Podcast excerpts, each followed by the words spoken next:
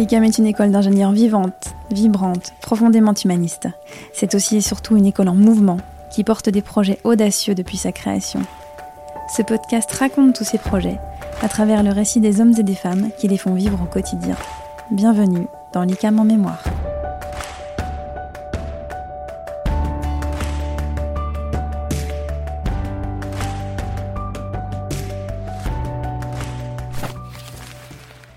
Dans ce nouvel épisode de l'ICAM en mémoire, nous rencontrons Jean-Michel Viau, directeur général de l'ICAM, qui a été activement impliqué dans la création de la marque ICAM en 2008. Auparavant, les sites et les formations portaient des noms différents, et la mise en place de la marque telle qu'on la connaît aujourd'hui a permis de gagner en cohérence, en lisibilité et en impact. Jean-Michel Viau partage avec nous la mise en œuvre de ce grand projet structurant. Très bonne écoute. Jean-Michel Viau, bonjour. Bonjour, Adeline. Nous sommes ensemble aujourd'hui pour parler de la création de la marque ICAM. Alors, vous êtes directeur général de l'ICAM depuis septembre 2005. C'est ça. Et en 2007-2008, euh, vous avez initié un grand temps fort qui est la création de cette marque ICAM. Est-ce que vous pouvez euh, nous parler de euh, l'état des lieux euh, que vous faisiez à ce moment-là? À quoi ressemblait l'ICAM et, pourquoi est-ce que vous avez créé cette marque à l'ICAM mhm. Alors en fait, l'ICAM en 2005 était déjà composé d'un certain nombre d'établissements de campus en France, avait déjà bien amorcé son développement en France et et était au début de son développement à l'international en Afrique. Ce développement des autres campus euh, au-delà du campus historique de Lille, mhm. qui a démarré à la fin des années 80, début des années 90, euh, à Nantes puis à Toulouse, s'était fait sur un principe de très grande autonomie de, chaque euh, campus, autonomie juridique et, financière et, de fonctionnement. en début des années 90, il y a eu un autre événement important pour l'ICAM qui est la création d'un deuxième parcours d'ingénieur utilisant euh, la voie de l'apprentissage. Mhm. Et à l'époque, il avait été décidé de donner un autre nom, puisque c'était une formation avec un parcours différent à, cette formation, euh, aux établissements euh, qui portaient cette formation. Donc il y avait eu à la fois le choix de créer des établissements propres pour porter cette nouvelle formation et, de leur donner un nom différent. C'est comme ça qu'est né à Lille euh, l'IST Nord, mhm. Institut Super Technologie du Nord, qui était présent sur le même campus que l'ICAM de Lille. Euh, c'est comme ça qu'à Toulouse, on a développé euh, l'IST Midi-Pyrénées en parallèle de l'ICAM Toulouse. C'est comme ça qu'à dans l'Ouest, nous avons créé l'IST de Vendée, à une petite centaine de kilomètres au sud de, l'ICAM de Nantes. Et donc il y avait cette, déjà cette double réalité de, voilà, euh, et territoriale et, de nom euh, de formation et d'établissement. Et puis en 2002 euh, a été créé le groupe ICAM, qui avait pour vocation d'unifier, de faire travailler ensemble et de garantir la cohérence des actions sur les différents sites existants de, de l'ICAM. Donc le groupe ICAM a été créé, il s'appelait groupe ICAM. À chaque création de ces entités, notamment IST et puis euh, Groupe ICAM, il y a eu euh, définition d'un logo propre. Mm. Euh, donc il y avait un logo propre pour l'ICAM. Il y avait le même logo pour Lille, Nantes et Toulouse. Mais pour les ICAM, il y avait un autre logo pour l'IST. et puis, quand on a créé le, quand le groupe ICAM a été créé, il y a eu un logo qui a été créé pour le groupe ICAM. Oui, ça, c'est un peu beaucoup. Voilà. sans compter qu'à côté de tout ça, au travers de chaque établissement, il y avait une, grande autonomie de, de, fonctionnement, comme je le disais. Et parmi les nombreuses activités des établissements, euh, chaque établissement avait donné des, noms particuliers, euh, avec là aussi parfois des logos à certaines activités. C'est comme ça qu'à l'ICAM de Lille, il y avait une activité importante qui avait été créée en 1972, je crois, qui s'appelait le CEFTI, pour porter les activités de formation, prof, ce qu'on appelle aujourd'hui les activités de formation professionnelle, qui était le centre d'études de formation des techniques de l'industrie. C'est comme ça qu'à Toulouse, lorsque la première école de production a été créée au sein d'un site ICAM à, Toulouse, euh, cette école de production a porté le nom de Dynameca. Euh, nous avons eu aussi euh, une, un projet en Pologne euh, pour une formation polonaise qui a d'abord eu lieu à Lille, qui portait le nom de Genius Industrialis.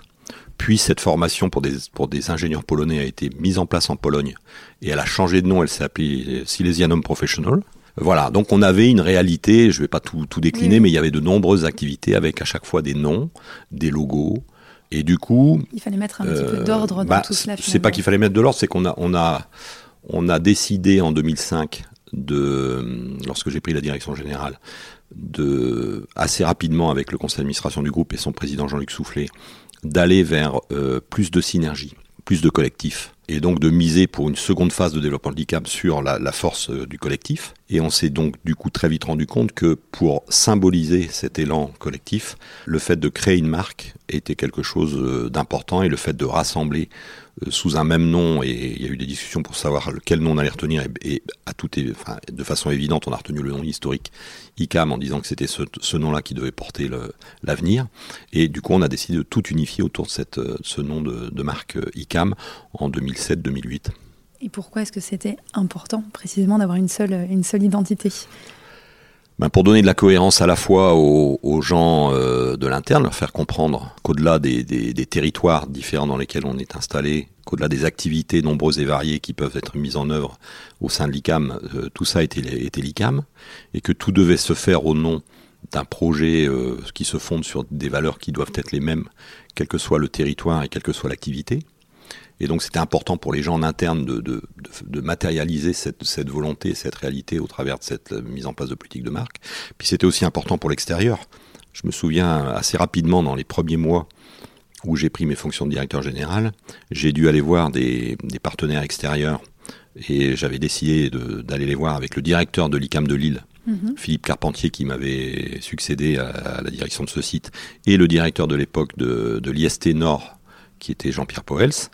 Et euh, nous étions arrivés devant euh, ce partenaire extérieur, chacun en remettant nos cartes de visite, et euh, lui expliquant qu'on qu était venus ensemble, qu'on était de la même famille, et j'ai remis ma carte de visite avec le logo groupe ICAM et sa charte graphique et ses couleurs. Mmh. Philippe Carpentier a mis sa carte de visite avec son propre logo, qui avait à peu près les mêmes couleurs. Et puis euh, Jean-Pierre Pels a donné sa carte avec les couleurs de l'IST Nord, qui était euh, un autre logo avec des couleurs complètement différentes.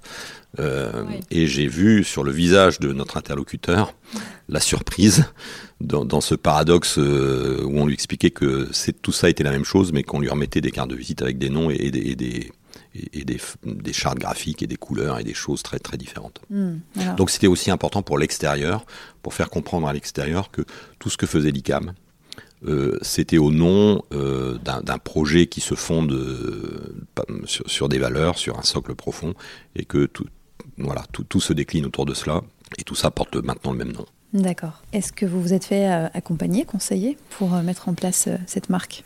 Alors oui, parce qu'en fait c'est un cheminement assez long. On savait que c'était quelque chose d'assez compliqué, qu'il fallait faire accepter par l'interne euh, mais aussi par la, famille plus élargie, en particulier les alumni, cette décision, que ce serait pas forcément simple, puisque c'était revenir sur des choses existantes qui étaient différentes, et puis euh, de façon à la, communiquer le plus clairement possible à, à notre environnement. On savait que c'était un travail de professionnel pour lequel on n'avait pas du tout les compétences, donc on s'est fait euh, accompagné par une agence en communication spécialisée dans la, dans la gestion de marque qui nous a aidé à réfléchir sur euh, notre ADN, mmh. euh, notre, notre mission, notre vision, nos clients, enfin, formaliser beaucoup de choses qui, qui existaient à l'ICAM mais qui n'avaient pas été formalisées.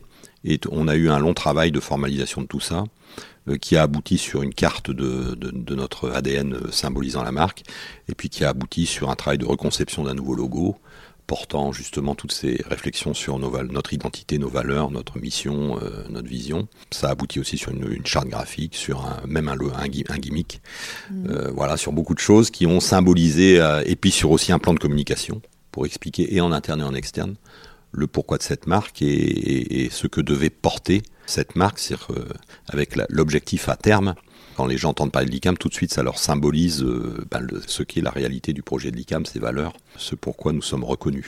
D'accord. Alors, est-ce qu'on peut détailler un petit peu justement ces, ces valeurs et tout ce qui est... Euh, ce qui, qui, voilà, qui sous-tend euh, les démarches de communication depuis la création de la marque ICAM alors oui, alors on n'a pas eu trop de difficultés puisqu'on s'est appuyé à l'époque sur un texte fondateur pour nous qui est ce qu'on appelle le texte de la mission de l'ICAM. Oui euh, qui avait d'ailleurs été euh, écrit ou réécrit euh, profondément à l'occasion du centenaire de l'ICAM de Lille en 1998. Et donc à partir de ce texte, on a euh, mis en évidence euh, quatre valeurs qui étaient importantes pour nous. La valeur de, confiance, confiance en l'homme, confiance en l'avenir, la valeur de responsabilité, euh, mener des actions responsables, la valeur de solidarité, euh, d'être euh, en adéquation et, attentif à, ce qui se passe autour de nous de façon proche ou de façon lointaine, et, puis la notion de liberté, puisque pour exercer la responsabilité, il faut, faut être libre de, de, ses pensées et de ses actes. Voilà. donc on a établi ce système avec ces quatre valeurs.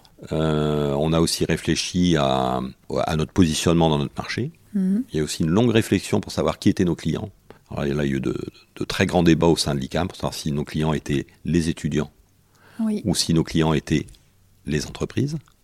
On a fini par décider, mais cette décision prise est, forcément toujours euh, en discussion permanente parce que ça, peut surprendre certains, mais que nos clients étaient le, monde économique ou le monde en général. C'est-à-dire que ça, c'est vraiment l'idée du projet de l'ICAM depuis sa création, c'est le fait d'exister parce qu'on souhaite mettre à disposition du monde économique, des, femmes et des hommes aujourd'hui, capables de transformer ce monde économique pour faire en sorte que le développement économique se fasse au, service de l'homme et pas l'inverse, que l'homme ne soit pas là au, service d'une économie qui se développe, mais que le, développement se fasse bien au service de l'homme. Et donc, on a vraiment considéré que c'était ça la, la mission de l'ICAM, et que les étudiants étaient des gens qui faisaient un bout de chemin avec nous, qui rentraient dans la famille pour mener avec nous cette mission, mais n'étaient pas en tant que tels des clients.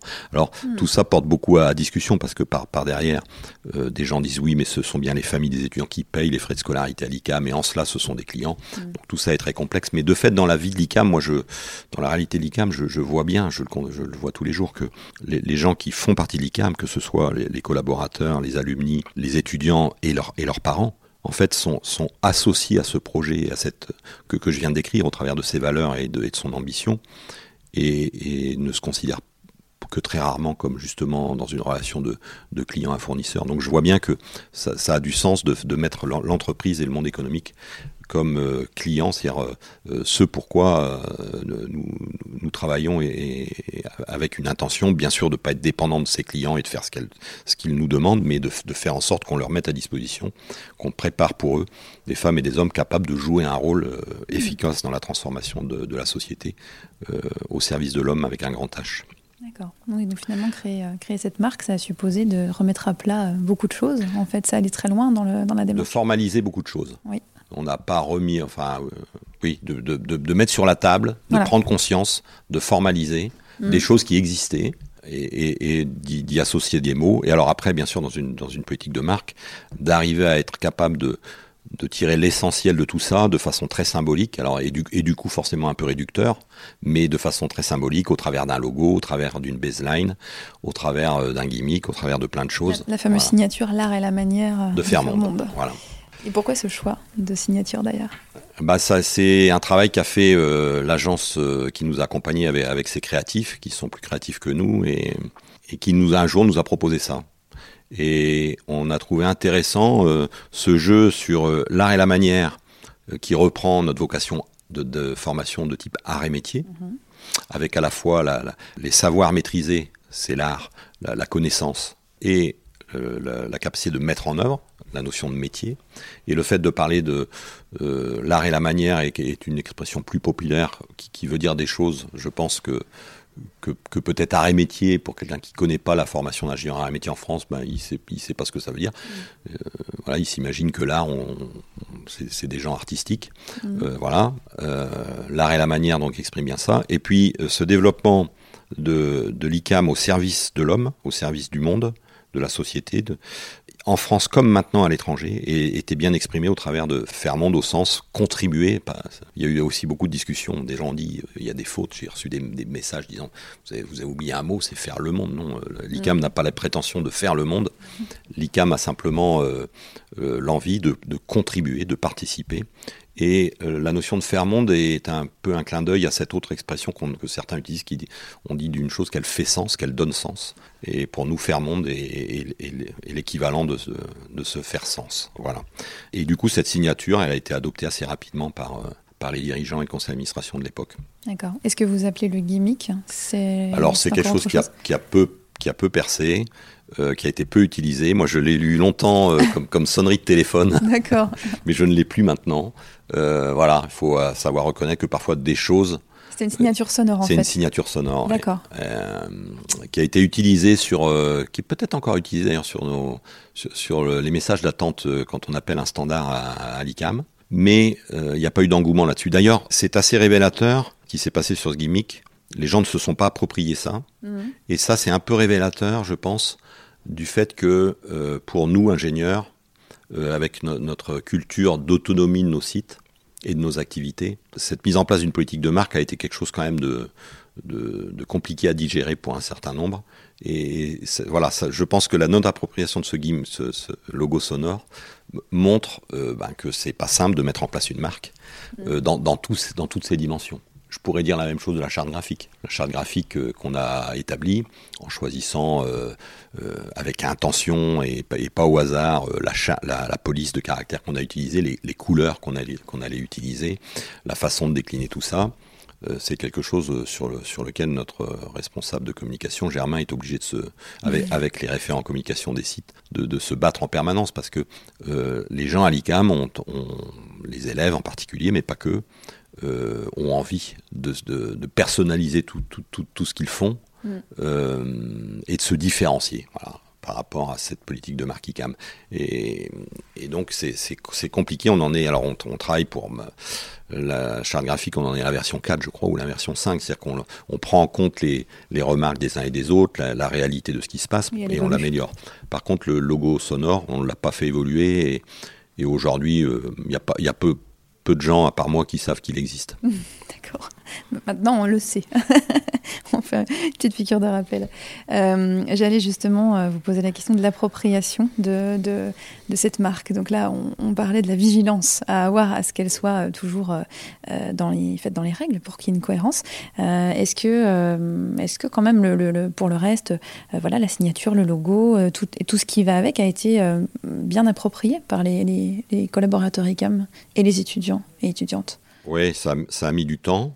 Euh, c'est encore pas parfait, mais je pense, enfin, je, c'est pas ma spécialité, mais j'im- j'imagine que dans toutes les, les grandes entreprises qui ont des, ou les- qui ont des marques, il doit y avoir la- le, le même effet. Mais le- globalement, le chemin a été fait. Ça a été très long quand même d'obtenir l'adhésion euh, euh, de la plupart des gens sur cette, cette, cette suppression de, de l'identité IST. Ça, ça a mis plusieurs années. Aujo- Aujourd'hui, c'est complètement euh, acquis. Il y a encore quelques parfois euh, remarques euh, qui remontent, mais ça fait une dizaine d'années qu'on l'a fait, c'est complètement acquis. Et aujourd'hui, les, oui, les gens utilisent le, logo. Je, faisais référence à la charte graphique en disant il faut surveiller en permanence. C'est de plus en plus facile, c'est-à-dire qu'il y a de moins en moins de- d'é- d'écarts types, enfin de- d'écarts par rapport à, cette réalité.